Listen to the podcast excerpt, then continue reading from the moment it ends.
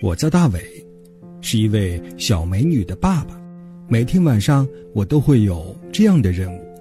爸爸，我要睡觉了，我想听睡前故事。好，好，好，咱们就开始今天的睡前故事。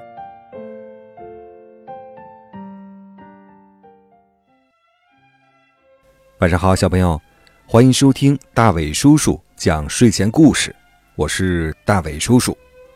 和往常的节目一样，在今天节目的一开始呢，我们首先来分享两位小朋友发送给大伟叔叔的才艺表演。第一位小朋友会和大家分享什么样的节目呢？大伟叔叔，我是南京张忠浩，我每天晚上听你讲故事才睡觉。今天我唱了一首歌，送给你。有三只小熊住在一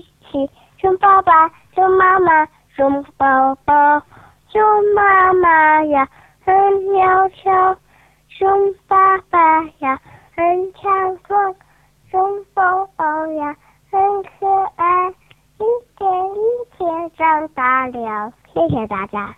嗯，节目真的很棒。我们再来请出第二位小朋友吧。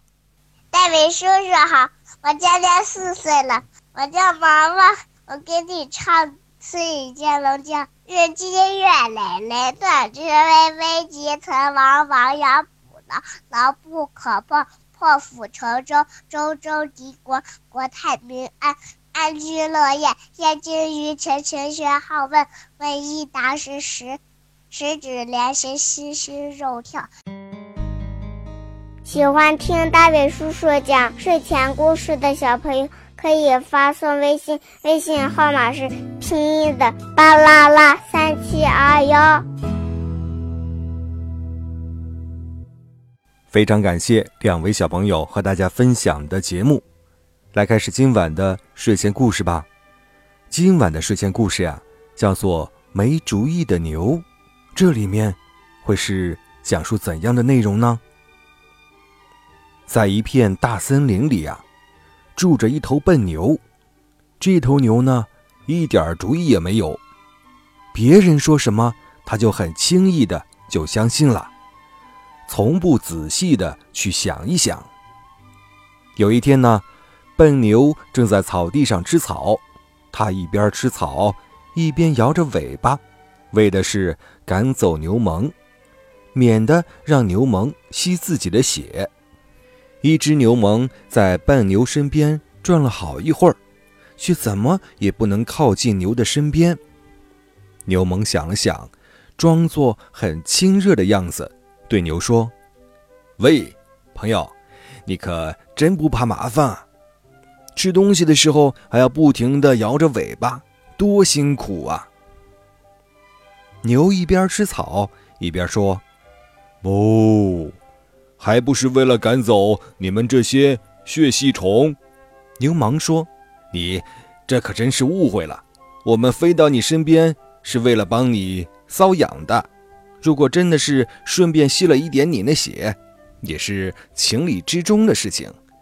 帮了你的忙，总该有些报偿。你说是不是？”牛不理牛虻，仍然吃它的草。牛虻见牛的尾巴。仍然在不停的挥动，便又转起脑筋来了。牛啊，有件事情我早就想告诉您，但怕您听不进去。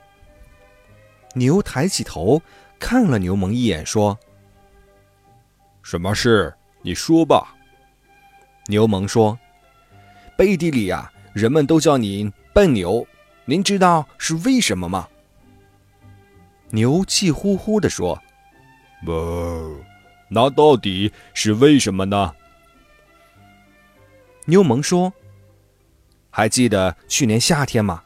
那次老虎险些要了您的命，还不就是因为你那条该死的尾巴被树枝给挂住了吗？”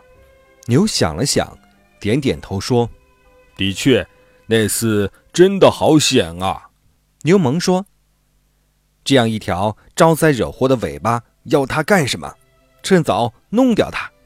牛觉得牛虻的话有道理，于是便去找老狼，请老狼将自己的尾巴咬断。老狼乐得有一条牛尾巴吃，张开大嘴，只几下就把牛的尾巴咬了下来。牛疼得直叫，连眼泪都流出来了。牛这才知道上了当，后悔莫及。牛虻看到牛成了秃尾巴，乐坏了，急忙找来一些兄弟，一群牛虻肆无忌惮地扑到了牛的身上，尽情地吸食牛的血。小朋友，刚才咱们分享的故事啊，叫做《没有主意的牛》。怎么样？这头牛听了牛虻的话，还真是把自己的尾巴给咬掉了。你说它是不是真的没有主意呢？